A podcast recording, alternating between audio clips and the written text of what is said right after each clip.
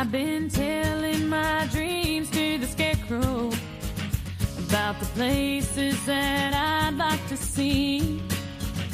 I say, friend, do you think I'll ever get there? Profesionales con Corazón, un programa dirigido por Borja Milans del Bosch.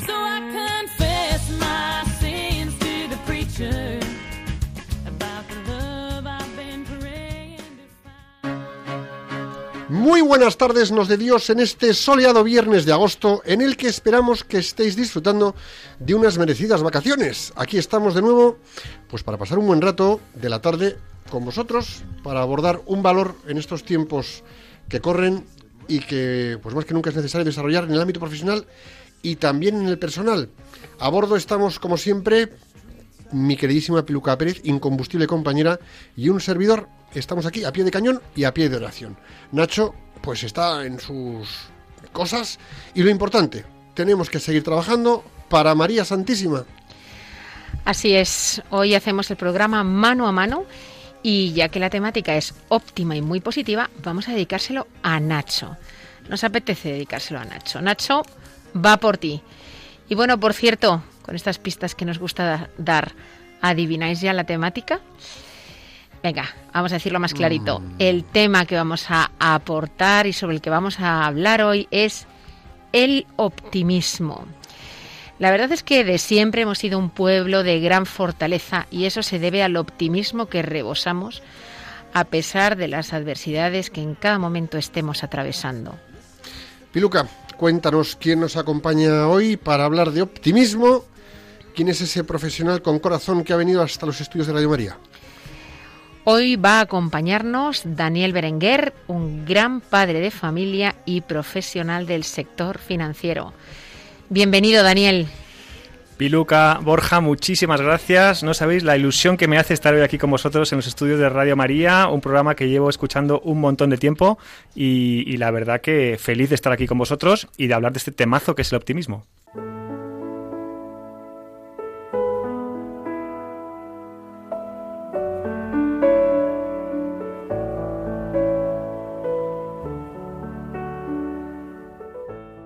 Sintonizas Radio María y esto es Profesionales con Corazón.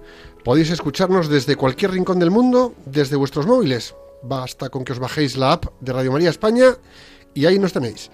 Y bueno, pues es el momento de reflexionar. Y para eso tenemos a Piluca, a Piluquita, que nos pone las pilas con soltura, sabiduría y, y tema de reflexión. Cuéntanos. La frase que os traigo hoy es de Helen Keller, escritora del siglo XX de reconocido prestigio, que era ciega, sorda y muda, y que fue todo un ejemplo de superación y optimismo. Y dice así, el optimismo es la fe que te lleva al éxito. Y la repito, porque es corta, pero también muy profunda. El optimismo es la fe que te lleva al éxito.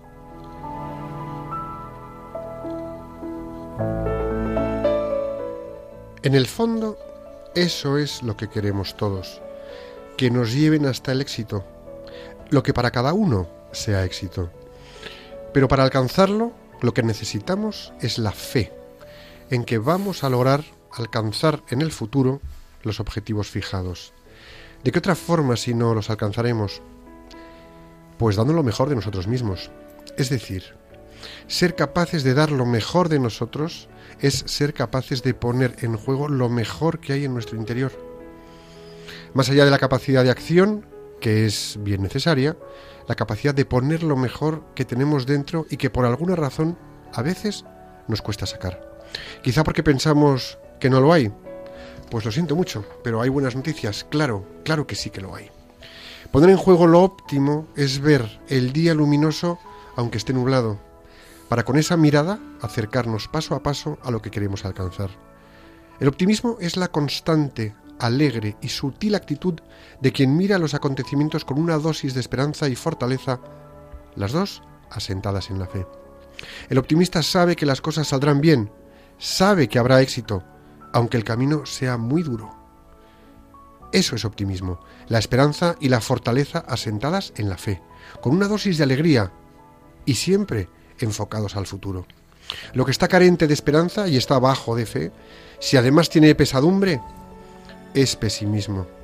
Y ya basta de pesimismo. En la vida, la esperanza es lo último que se pierde. Siempre sacamos fuerzas de donde ni sabíamos que las teníamos. Y cuando nos lo proponemos, con fe, ponemos alegría en cada cosa que hacemos. Y ahí es donde está el optimismo. Así que pongamos en juego nuestra esperanza, nuestra fortaleza, reforcémoslas con la fe y continuemos con el empuje resultante. ¿Os imagináis vivir en un campo de concentración siendo optimistas? Lo hace mucho más llevadero. Ya sabemos que la tarea es difícil y que el esfuerzo es superior a lo que habíamos calculado, pero poner lo mejor de nuestro interior contribuirá a superar la adversidad en la que estemos inmersos. Tengamos dificultades, estemos en un contexto doloroso o veamos que la cosa está muy complicada, seamos optimistas. Es decir, miremos desde la mejor mirada, pongamos en juego la mejor actitud e inspiremos a los demás a hacer lo mismo. Demos aliento, pongamos en marcha las ganas de vivir y contagiemos nuestra mejor disposición hacia las cosas. Tengamos fe en que todo pasa y acompañemos nuestras acciones con alegría. Demos gracias por lo que tenemos y repitamos una y otra vez de cara al futuro. Lo voy a conseguir. Lo vamos a conseguir. Entre todos lo estamos consiguiendo porque siempre hay una salida y está en el futuro, el lugar al que nos lleva el optimismo.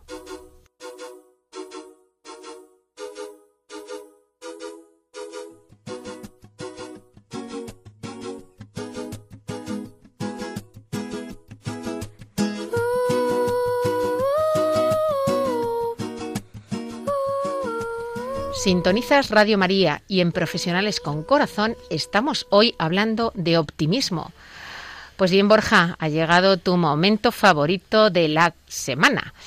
Eh, es el momento de hablar de la etimología de optimismo. Te toca. Bueno, pues os voy a contar. La palabra optimismo viene del adjetivo latino optimus, que significa muy bueno o buenísimo, que sirve de forma superlativa a bonus, que es bueno. Este término está compuesto del adjetivo óptimo y del sufijo ismo, que indica algún tipo de doctrina, teoría, tendencia o expresión de un idioma. El optimismo, al igual que la esperanza, es la actitud y la disposición de ánimo a quien aguarda lo mejor y lo más positivo para el futuro. Cuando perseguimos un objetivo, pues hombre, podríamos decir que por lo general somos optimistas. Eh, muchas veces si no, pues ni siquiera nos habríamos establecido ese objetivo, ¿no?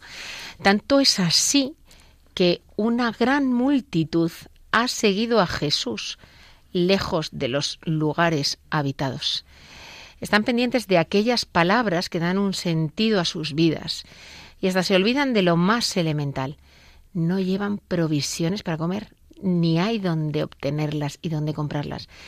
Y sin embargo, a quienes van con Jesús no parece preocuparles esto, ni a ellos ni al propio Jesús. Sí, y es que mira, en un escenario así, los discípulos se dan cuenta de la situación y al atardecer acuden al maestro y le dicen El lugar es desierto y ya ha pasado la hora. Despide a la gente para que vayan a las aldeas a comprar alimentos. Esta es la realidad que parece evidente a todos. Sin embargo, es Jesús el que sabe una realidad más alta de unas posibilidades que los discípulos más íntimos pues parecen desconocer. Por eso les contesta con un matiz de optimismo intrínseco. No tienen necesidad de ir, dadles vosotros de comer. Pero ellos, bien conocedores de su indigencia, le dicen, no tenemos aquí más que cinco panes y dos peces. Aquí hay una realidad objetiva. Los discípulos son conscientes de que con aquellos alimentos no pueden dar de comer a una multitud.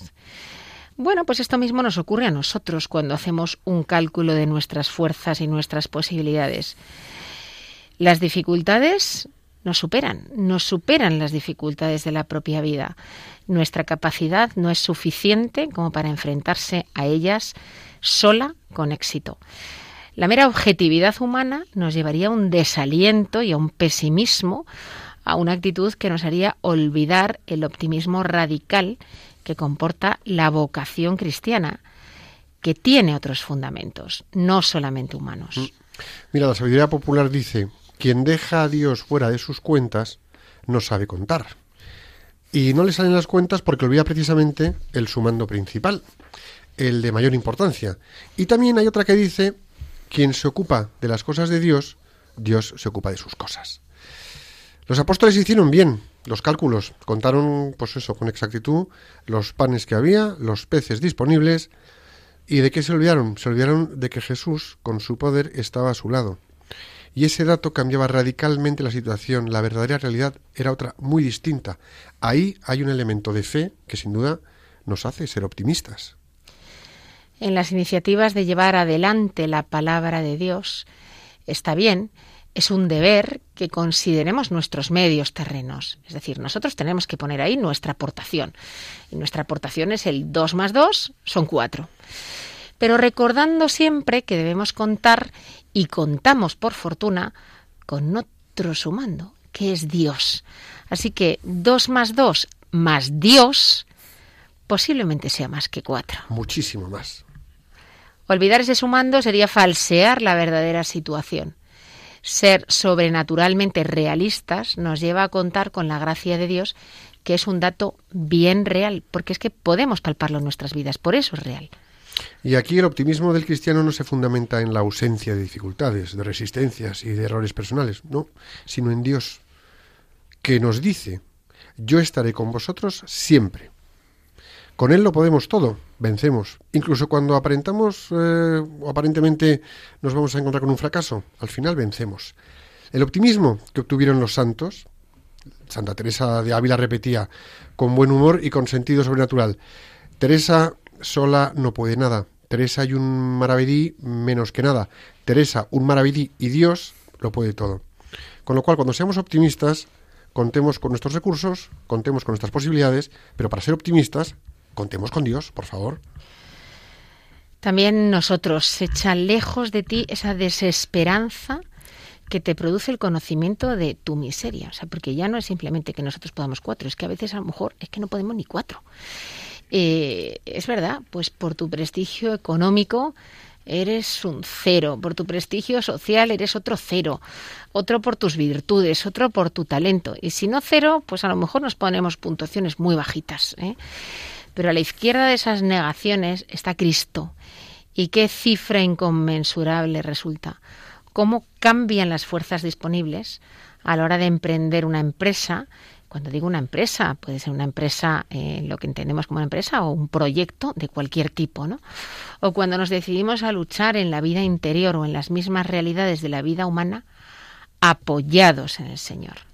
Y por eso afirmamos que el optimismo del cristiano es consecuencia de su fe, no de sus circunstancias. Fijaros que la gente optimista tiene puede ser creyente o no, pero en su plano tiene una dimensión de fe muy potente, ¿no? Sabe que el Señor ha dispuesto todo para su mayor bien y que él sabe sacar fruto incluso de los aparentes fracasos. A la vez nos pide pues también emplear todos los medios humanos a nuestro alcance, sin dejar ni uno solo lo que son los cinco panes y los dos peces. Es decir, nosotros en nuestro optimismo manejamos panes y peces, pero precisamente por nuestro optimismo los ponemos delante del Señor. Y ese esfuerzo nuestro lo ponemos para Él. Y ese optimismo y esa disposición, al final, funciona. Eran muy poco en relación con tantos como andaban hambrientos, ¿no? Yo recuerdo que eran unos 5.000 hombres y 5.000 mujeres agrupados en grupos de 100. Después de una larga jornada, pero era la parte que habían de poner ellos para que el milagro se produjera. Con lo cual, somos optimistas poniendo lo que tenemos, que Dios pondrá el resto y entonces llegamos a ese éxito que queremos. El Señor hace que los fracasos en el apostolado, lo que viene a ser que una persona no responda, que vuelva la espalda, que dé negativas reiteradas a dar un paso adelante en su camino hacia Dios, pues nos santifiquen, ¿eh? que santifiquen nada se perderá. ¿eh? Cuando ofrecemos las cosas, eh, incluso nuestros intentos sin éxito, ofrecidos, no se pierden, siempre sirven para algo. Lo que no puede dar fruto son las omisiones y los retrasos, el dejar de hacer lo que tenemos que hacer porque parezca que es poco lo que podemos o que es mucha la resistencia del ambiente al mensaje de Cristo. ¿Qué es lo que quiere el Señor? Es que es muy fácil. El Señor quiere que hagamos lo que hicieron los discípulos, que pongamos los pocos panes y peces que siempre tenemos y que son pocos, pero algo tenemos y que confiemos en Él con rectitud de intención. Sí, y estos son unos frutos, unos frutos que llegarán enseguida. Otros a lo mejor pues los reserva el Señor para el momento de la oración oportuna que Él bien conoce, ¿no? Pero al final esos frutos siempre llegarán. Y debemos convencernos de que nosotros eh, somos nada y nada podemos por nosotros mismos, porque Jesús está a nuestro lado y Él es el todo, ¿no? Y Él, a cuyo poder y ciencia están sometidas todas las cosas, nos protege por medio de sus inspiraciones, contra toda necesidad, ignorancia, cerrazón o dureza de corazón. En este sentido, el optimismo del cristiano se afianza fuertemente con la oración, no es un optimismo dulzón, empalagoso, de unicornios y arcos, mm, arcoíris de colores. No, no, no, no. Es una confianza que sale del corazón más allá de la confianza humana y que pone en manos del Señor eso que queremos alcanzar. Mira, me está viniendo a la cabeza eh, el caso de unos amigos que pasaron por un periodo muy, muy difícil, ¿no? Muy difícil, no a nivel matrimonial, a otros niveles, pero muy difícil.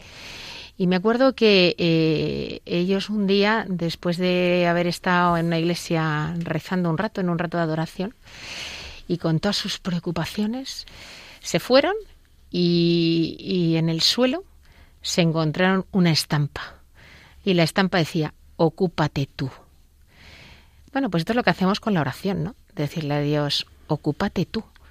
Yo voy a poner de mi parte, yo voy a poner de mi parte, sabiendo mis limitaciones, los pocos panes y los pocos peces, pero cuento contigo. Y luego dejarle actuar, porque a veces le decimos, ocúpate tú, pero quiero hacer las cosas a mi criterio. O sea, llego a mi día a día y, no te dejo espacio. De eso hay un poco, ¿eh? Claro. Entonces, ocúpate tú, que sea parte de nuestra oración y luego de nuestra acción. El optimismo eh, es un optimismo, el optimismo cristiano, es un optimismo que hunde sus raíces en la conciencia de la libertad y en la seguridad del poder de la gracia. Es que la gracia tiene un poder bestial. Es un optimismo que lleva a exigirnos a nosotros mismos, a esforzarnos por corresponder en cada instante a las llamadas de Dios, a estar pendientes de lo que Él desea que llevemos a cabo. No es el optimismo del egoísta, que solo busca su tranquilidad personal y para eso, pues oye, cierra los ojos a la realidad, como diciendo, no, no quiero saber nada y bueno, ya se arreglará todo un poco como excusa, ¿no? Para que no le molesten o, bueno, pues negándose a ver los males del prójimo para evitar las preocupaciones o tener que implicarse en remediarlos.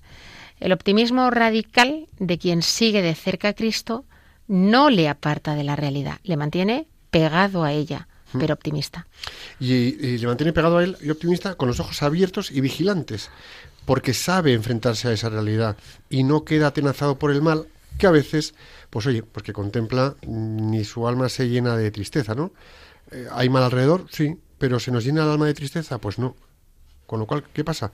Que sabemos y sabemos que en ninguna circunstancia su Padre Dios le deja de la mano o le va a abandonar y que siempre sacará frutos desproporcionados de aquel terreno o de aquellas circunstancias o de aquellos, eh, no sé, vamos a llamarlo amigos, entorno, contexto en el que parecía que solo podían pues crecer cardos, ortigas o, o malas hierbas. Bueno, el cristiano sabe que la obra buena nunca será destruida y que para dar fruto pues esto es lo que hemos dicho muchas veces, ¿no? A veces para dar fruto tenemos que morir un poco, o eh, morir un poco bajo tierra o morir un poco a ciertas cosas nuestras. Y sabe que ese sacrificio dentro de esa labor de hacer las cosas y de ofrecer con optimismo el esfuerzo nunca será un sacrificio estéril. Sabemos que Jesús no realizó milagros en beneficio de transeúntes casuales que se hubieran acercado a ver qué ocurría pues por ejemplo en este caso de los panes y los peces que ocurrían aquel grupo numeroso de gente, sino en beneficio de aquellos que le siguen durante días, aquellos que le buscan con fe, que creen en él, que confían en él. eh, y, cuando no le encuentran son eh, pues como una manifestación de la iglesia incipiente. Aquellos cinco mil sentados en la falda de la montaña estaban unidos entre sí. ¿Y unidos por qué? Por haber seguido a Cristo, por tener fe en Él, por haberse alimentado de su palabra, haberse alimentado de su mismo pan. Pues un poco la imagen de la Sagrada Eucaristía, ¿eh? del pan que sale de las manos de Cristo. ¿Qué símbolo tan natural de fraternidad es una comida común? Bueno, los españoles de esto sabemos mucho, ¿no? Que todo lo celebramos en torno a una mesa. ¿eh? Y, bueno, pues con qué facilidad brota la amistad entre los participantes en un banquete como este, ¿no? Debió de ser impresionante, un banquete ahí al aire libre, 5.000 personas. Es para imaginarlo, ¿eh? ¿Podemos imaginarnos lo que pasaría después? Pues cuando algunos de los 5.000 se encontraron casualmente. Imaginaros en esta situación, después de este gran picnic, banquete de panes y peces, se encuentran después. Imaginaros la, amistad que suscita en ellos los recuerdos comunes de aquella situación, ¿no? El uno con el otro, el cómo vivieron y recuerdan ese día memorable. Eh, bueno, pues su temor de que no les llegaran las escasas provisiones, la alegría de ver que ante todos tenían las manos llenas y, por ejemplo, pues que yo que sé, pues Pedro o Juan o Santiago, todos participaban y el asombro al ver que todos hartos, además, después de saciarse, sobran 12 cestas de fragmentos sobrantes. Fijaros qué optimismo estarían en este, habría en esa conversación. O sea, yo creo, solamente imaginaros, es, es impresionante. Bueno, pues nosotros participamos de la misma manera del mismo banquete. Tomamos el mismo pan que se multiplica sin cesar en el que viene Cristo a nosotros.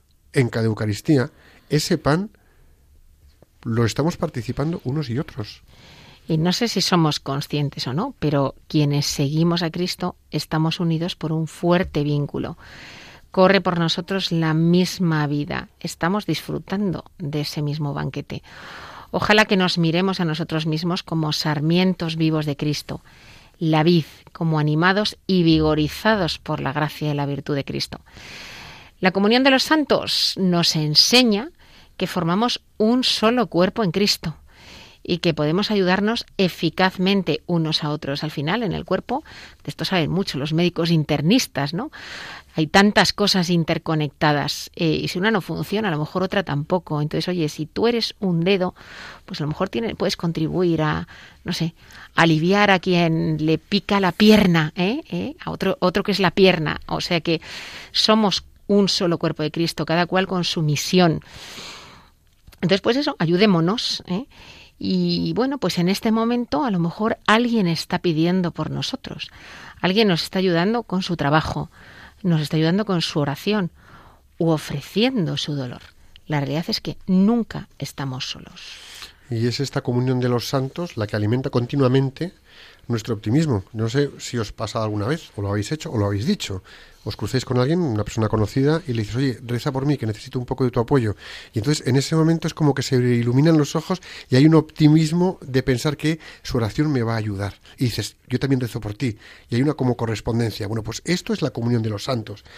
¿Por qué? Pues porque contamos con la ayuda misteriosa pero real de todos los que participamos del mismo pan que el Señor vuelve a multiplicar para nosotros cada vez que bueno pues que le andamos siguiendo no eh, y esto es una cosa que tenemos que darnos cuenta que sucede todos los días, aunque no lo veamos visualmente, ¿no?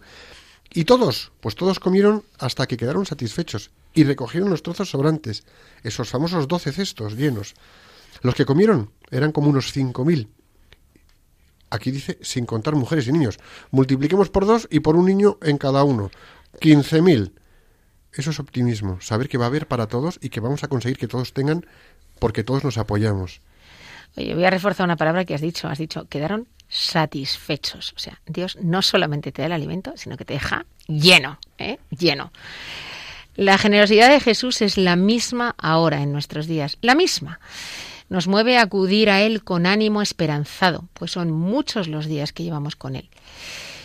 Pídele sin miedo, insiste, Acordaos de la escena que nos relata el Evangelio sobre la multiplicación de los panes y tantos otros milagros.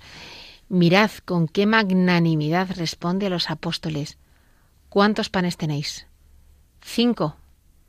¿Qué me pedís? Y él da seis, cien, miles, los que hagan falta. ¿Por qué? Pues porque Cristo ve nuestras necesidades con una sabiduría divina y con su omnipotencia puede y llega más lejos que nuestros deseos. Y esta es la respuesta del optimista. Si hay alguien optimista, por naturaleza, es Dios, que sabiendo cómo somos, encima nos sigue teniendo la mano. Eso es optimismo, ¿eh? eso es creer en nosotros. El Señor ve más allá de nuestra pobre lógica y es infinitamente generoso. Él vuelve a realizar milagros cuando ponemos a su disposición lo poco que poseemos, con que le pongamos el corazón en sus manos es suficiente. Y lo que muchas veces poseemos, pues es un optimismo que no es poco, asentado en la fe. Pues Dios tiene otra lógica, que supera nuestros pobres cálculos. Siempre unos cálculos que son cortos y pequeños. Y qué vergüenza si alguna vez nos guardásemos los cinco panes y los dos peces, mientras el Señor lo que esperaría sería que lo pusiéramos a disposición para hacer con ellos maravillas. ¿Cuántas veces no lo hacemos con otras cosas? El optimismo es esa disposición que tienen algunas personas a ver el lado bueno de las cosas o a esperar desenlaces felices a pesar de las dificultades que se puedan presentar. Quien tiene esa actitud, en lugar de desesperarse frente a la adversidad, es incluso capaz de identificar en ella oportunidades y desafíos desde los que coger impulso para seguir luchando por cumplir sus sueños.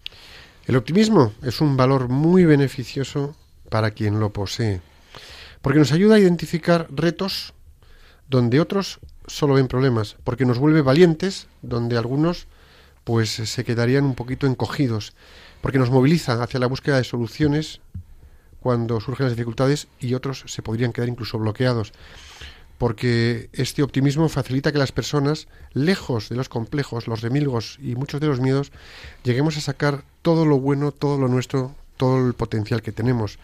¿Por qué? Porque como somos optimistas vemos que somos capaces de dar más, de poner más.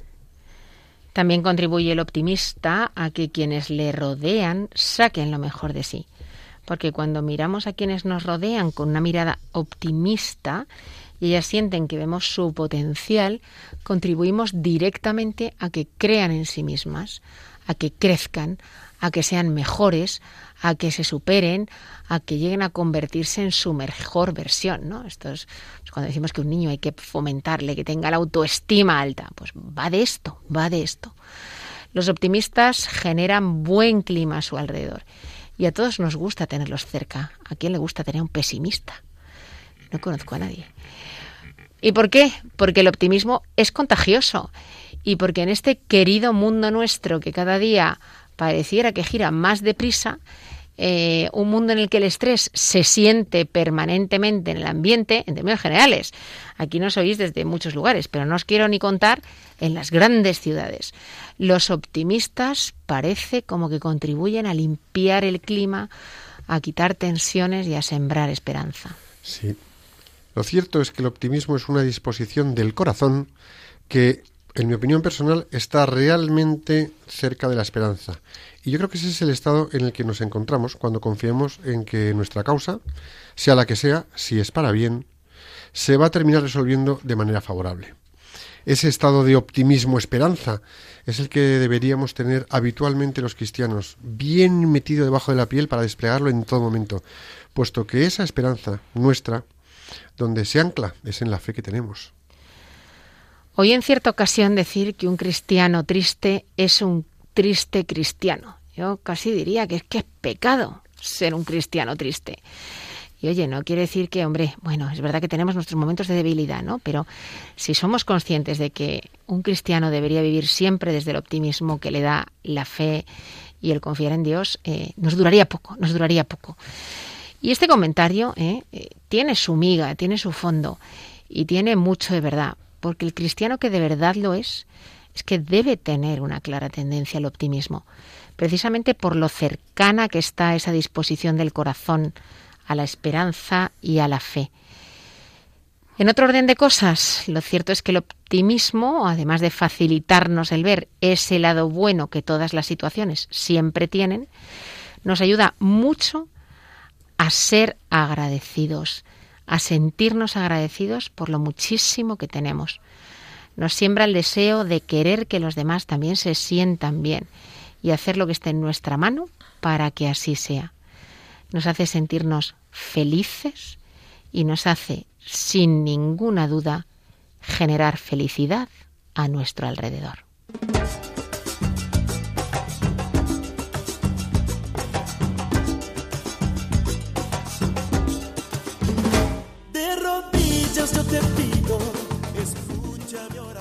Sintonizas Profesionales con Corazón, un programa de Radio María que emitimos en viernes alternos a las 5 de la tarde, una hora menos en Canarias.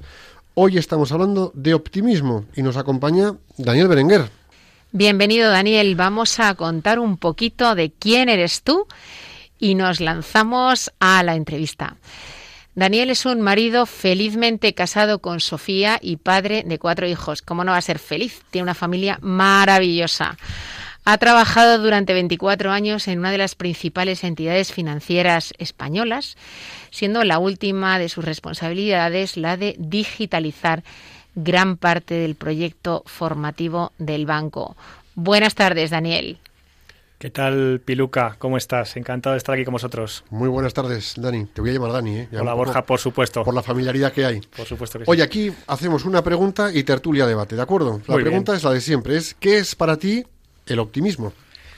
Bueno, pues como ha dicho Piluca, eh, yo llevo gran parte de mi carrera profesional trabajando en una entidad financiera, eh, en los grandes bancos españoles, y antes de eso en una empresa de comercio internacional, eh, de exportación y de diferentes temas. ¿no? Por tanto, he tenido la oportunidad de trabajar con muchas personas de diferentes países, de diferentes culturas, en diferentes proyectos y equipos. ¿no? y es verdad que el optimismo es un tema diferencial, ¿no? O sea, para mí, fíjate, el optimismo debería ser una característica común para todos los cristianos. Yo creo que el optimismo está intrínsecamente ligado a la creencia en Jesús y en la fe en que la divina providencia actúa de una manera clara, concisa y contundente. Fíjate, el optimismo no solamente es bueno, sino que además, como decía Piluca, es contagioso. Ante cualquier situación profesional podemos enfocar nuestra postura en modo camuflaje, es decir, actuando como hace la mayoría en nuestro entorno, en una especie de simbiosis con el ejemplo de la queja, enfocándonos en los obstáculos, siendo derrotistas, pensando que por culpa de los demás, de las circunstancias, de la coyuntura o de lo que sea, que todo irá mal. Por el contrario, pues podemos optar por hacer un planteamiento disruptivo, diferente, que es pensar en las oportunidades que nos brinda este reto, ¿no? Pues enfocándonos con alegría, quitando hierro a los problemas, a los problemas potenciales incluso, que siempre están ahí y que habrá que gestionar, ojo, y siendo principalmente optimista. Mi experiencia me dice que aunque podamos pensar que esto puede causar un perjuicio para nosotros porque nos tilden de poco prudentes o poco analíticos, la mayor parte del equipo lo agradecerá.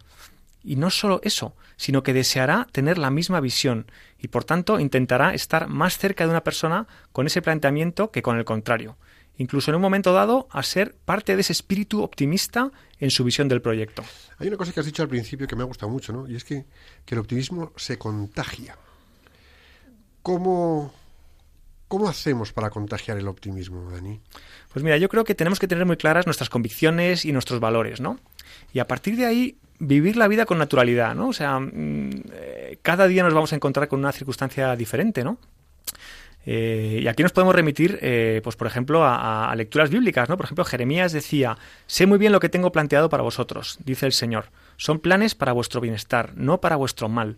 Son planes de daros un futuro y una esperanza. Entonces, vosotros me llamaréis, vendréis y oraréis, y yo escucharé. Me buscaréis y me encontraréis cuando me busquéis de todo corazón. Y ahí hilamos con esa especie de trato de vida que nos propone Jesús, que es el que tú comentabas antes, ¿no? Eh, que decías, yo me ocuparé tú ocúpate de mis cosas, las de Dios en este caso, que yo me ocuparé de las tuyas, ¿no? Esto se percibe. Al final eh, subyace un espíritu de felicidad, de alegría, de entusiasmo en todo lo que haces, que como decía Peluca es contagioso y que la gente lo quiere. Yo no sé si os pasa a vosotros, ¿cuántas veces hemos oído, cuando te ven a lo mejor pues, muy optimista, te dicen, sí, sí, pero es que no eres realista, ¿no? Eh, yo creo que muchas veces hay gente, por lo menos yo me he encontrado en el día a día de trabajo en distintos proyectos o en situaciones en distintas empresas donde he estado trabajando, realizando proyectos, que me decían, no, no, si esto es estupendo, claro que sí, el optimismo es bueno, es necesario, pero hay que ser realista. Claro. Como que si ser realista está confrontado o va en contra de ser optimista. Pues mira, eso me chirría un mm, poco. Referente a este tema que comentas, mira, yo creo que todos buscamos estar rodeados de personas que nos den apoyo positivo, respirar aire fresco y no manchado por los mensajes negativos, derrotistas y pesimistas y cargados de problemas que parece que no tienen solución. Algunos efectivamente le llaman ser realistas, pero ese supuesto realismo tampoco está muchas veces basado en hechos reales que hayan sucedido, sino en suposiciones de lo que ocurrirá en el futuro, y que provocan finalmente un bloqueo o temor por miedo a lo que vendrá. Todo esto está muy ligado a la esperanza. La esperanza es como un faro que ilumina el recorrido y orienta nuestro camino. Eh, ¿Cuántas veces, eso es verdad, cuántas veces las, pero me da igual, puede ser incluso gente que no tenga fe per se, o que no sea creyente de esa manera, pero simplemente me, me voy a un tema, ¿no? Una persona que tiene fe en su proyecto, que cree firmemente, profundamente en un proyecto empresarial que tiene entre manos, esa persona es optimista, porque cree más en el proyecto que en la adversidad a la que va a tener que enfrentarse. Es decir, le da más poder lo que cree en el proyecto, que si tenemos fe, mejor todavía, más eso que meterse en el fango del, yo aquí tengo que decir, del realismo que al final te vuelve pesimista, ¿no? Claro, pero efectivamente, fíjate que ahí, Borja, yo creo que lo importante es el cómo afrontamos estos retos, ¿no? Es decir, hay una circunstancia, es que tus logros, esos empresarios de éxito que han tenido eh, muchas oportunidades de, en, la vida, que les ha ido muy bien y que, y que son personas de éxito, pues esos logros pueden ser peligrosos si bajas la guardia, ¿no? Nos podemos volver orgullosos, perezosos. Hay que mantener la lucha permanentemente, ¿no?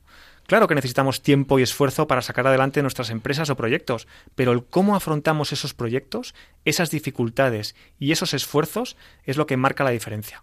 ¿Con qué espíritu, con qué ánimos, con qué expectativas? Daniel, a mí me gustaría que nos ilustres con una situación, con un ejemplo, eh, algo que tú hayas vivido, una situación ya sea de tu vida o, o de tu trabajo, en el que el abordarla desde el optimismo haya hecho que el resultado fuera mucho mejor, ¿no? Que si lo hubieras abordado desde otro, desde otra perspectiva. Pero yo creo que muchas veces los ejemplos nos ayudan, ¿no?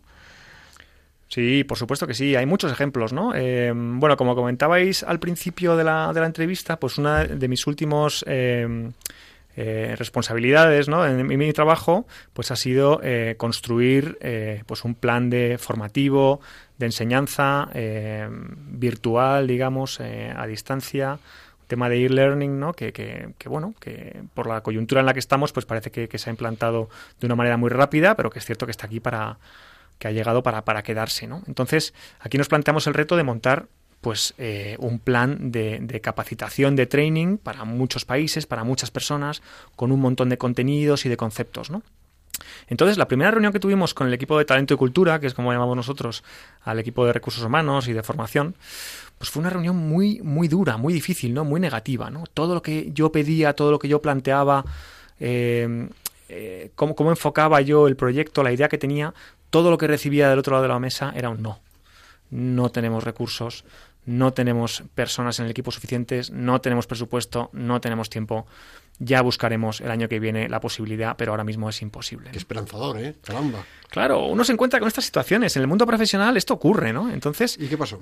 Claro, efectivamente, ¿no? Entonces, eh, yo creo que si tú te encuentras del otro lado de la mesa a otra persona que a ese reto que tú le estás planteando te responde con optimismo, con alegría, con intentar ayudar, intentar colaborar, pues todo se hace mucho más sencillo, ¿no? Cuando me decían, no hay presupuesto, pues no te preocupes que yo me ocupo de buscarlo. No tenemos personas, pues no te preocupes porque esa carencia que tienes tú de equipo la suplanto yo con mi esfuerzo y lo sacaremos. Es que es muy complejo porque hay muchos contenidos de muchas áreas diferentes. Yo lo coordinaré, tú tranquilo, respira que aquí estoy yo para ayudarte, ¿no? Y fíjate que eh, hace no, mucho, hace, es que esto fue hace, hace un par de semanas, ¿no? Concretamente, viendo un poco en perspectiva cómo había avanzado el proyecto, pues eh, hablando con estos compañeros que inicialmente tuve una reunión tan dura con ellos, ¿no? Y que luego pues eh, han sido compañeros fantásticos y me han ayudado muchísimo, ¿no? Pues viendo la perspectiva del, del, del, del devenir de, de, de, cómo avanzó el proyecto, me decían, Dani, tú eres un conseguidor, me decían. Y yo, ¿pero por qué me dices eso? dice, porque todos los noes se han transformado en síes. Y además es que no sabemos cómo lo has hecho.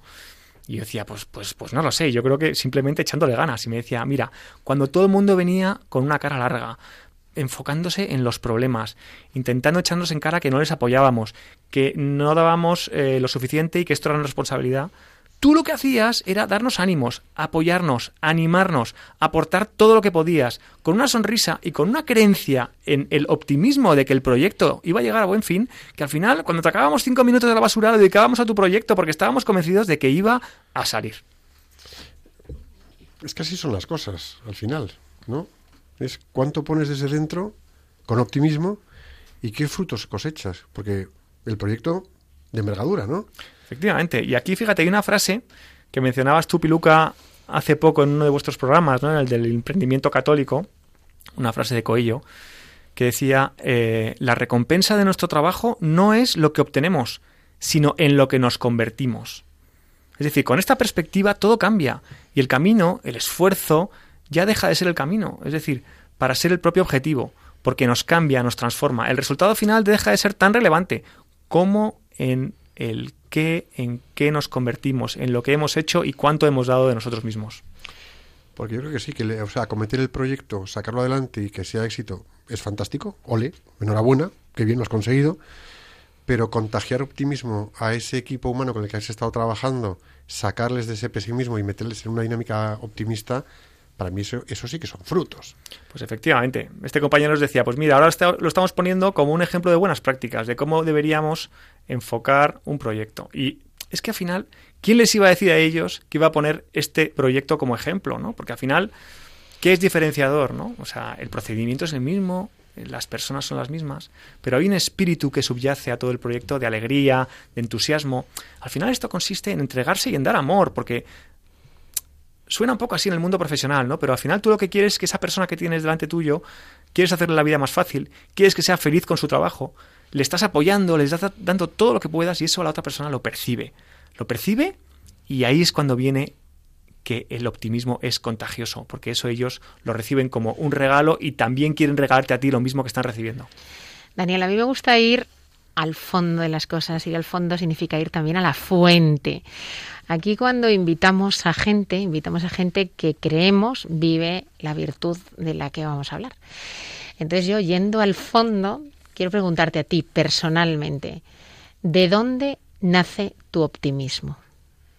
Pues mira, como te decía al principio, eh, el optimismo es una característica que debería ser común a todos los cristianos, inherente en nuestra fe, en nuestra confianza, en nuestra creencia en Jesús y en Dios. ¿no? Había un sacerdote jesuita, el presbítero Padre Loring, que muchos de vosotros conoceréis, que decía que el secreto de la felicidad consiste en hacer lo que Dios quiere y querer lo que Dios hace.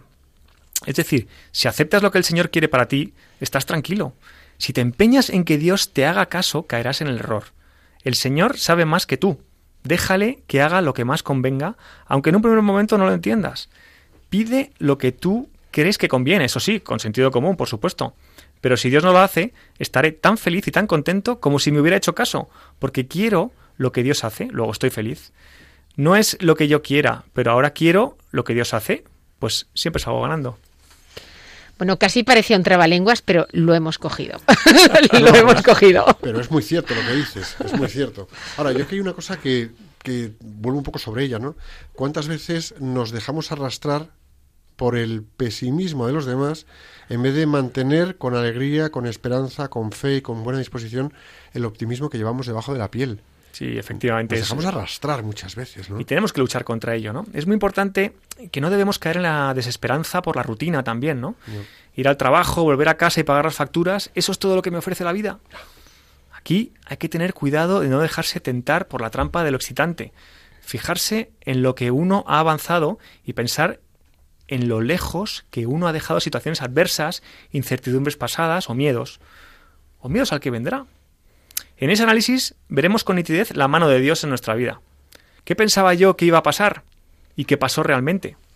Si tengo confianza en la divina providencia y lo que le pido al Señor entra dentro de su voluntad, sin duda alguna llegará. Nos damos cuenta de que Dios nos, ha venido cuidando y tiene cosas maravillosas reservadas para nosotros de las que podemos imaginar. Sí, tenemos que ser capaces de mantener la fe por un lado el creer en eso que tenemos entre manos, en creer en la gente con la que trabajamos, creer en el proyecto y estimular a que la gente, antes lo mencionabas, ¿no? El optimismo, el optimismo, el optimismo del optimista eh, rebosa amor. Yo no sé vosotros, no sé vosotros, pero me gustaría que os escanearais si conocéis algún pesimista que rebose amor. Pensarlo.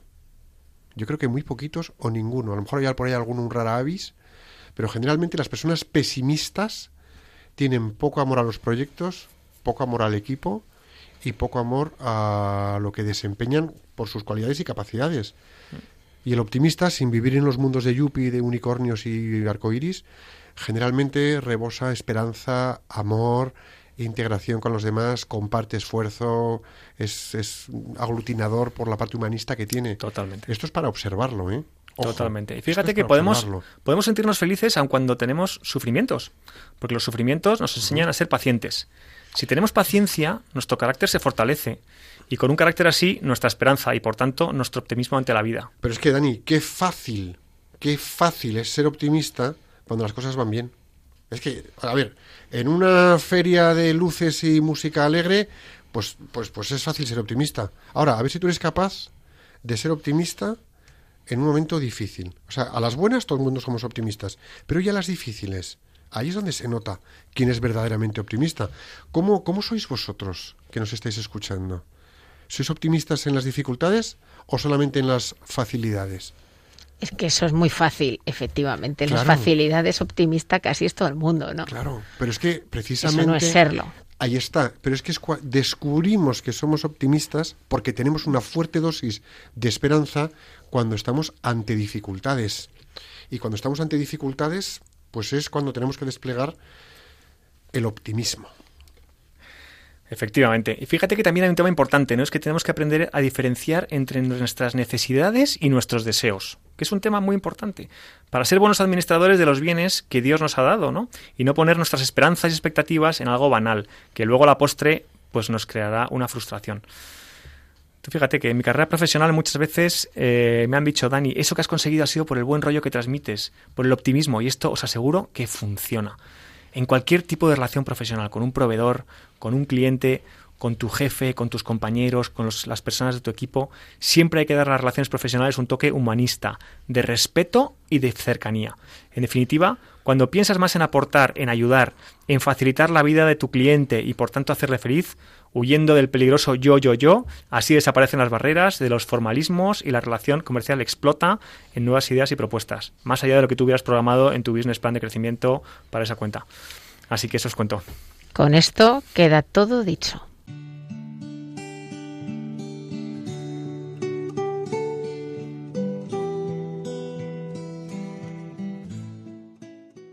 Oración del plan de acción. Señor, te pedimos que todas las personas que nos están escuchando reciban tu inspiración para que vivan un optimismo permanente y sea este un valioso ingrediente en sus vidas y desplegándolo en su día a día contribuyan a su propio crecimiento y al bien de los demás.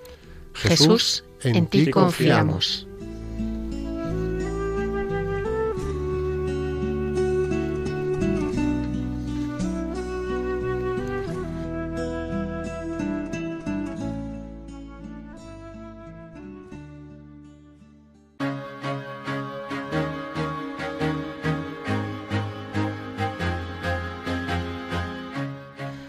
Ha sido un placer compartir con todos vosotros una tarde más de viernes y abordar un tema tan necesario y que tanto puede aportar a nuestro día a día. Gracias Daniel por tu generosidad, por haber compartido tanto con nosotros y bueno, a todos los que nos escucháis por haber estado ahí una tarde más. Dani, muchísimas gracias por venir hasta el programa. Ha sido un lujo contar contigo. Muy optimista, está claro, no hay duda. Y bueno, pues por compartir este trocito de la tarde del viernes con nosotros. A vosotros, gracias por acompañarnos también. Esto es un hasta pronto, hasta el siguiente programa. El Sagrado Corazón de Jesús le dijo a Santa Maravillas, España se salvará por la oración. Dicho esto, la batalla espiritual es inmensa.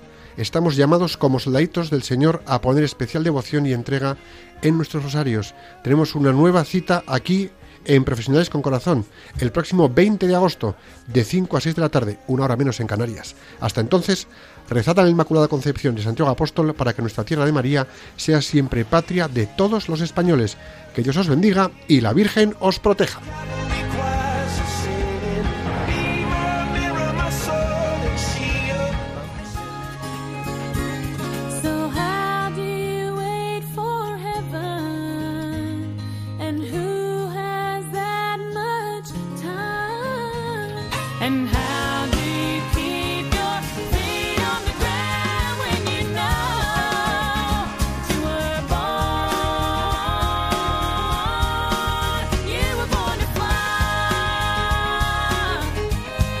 Profesionales con Corazón, un programa dirigido por Borja Milans del Bosch.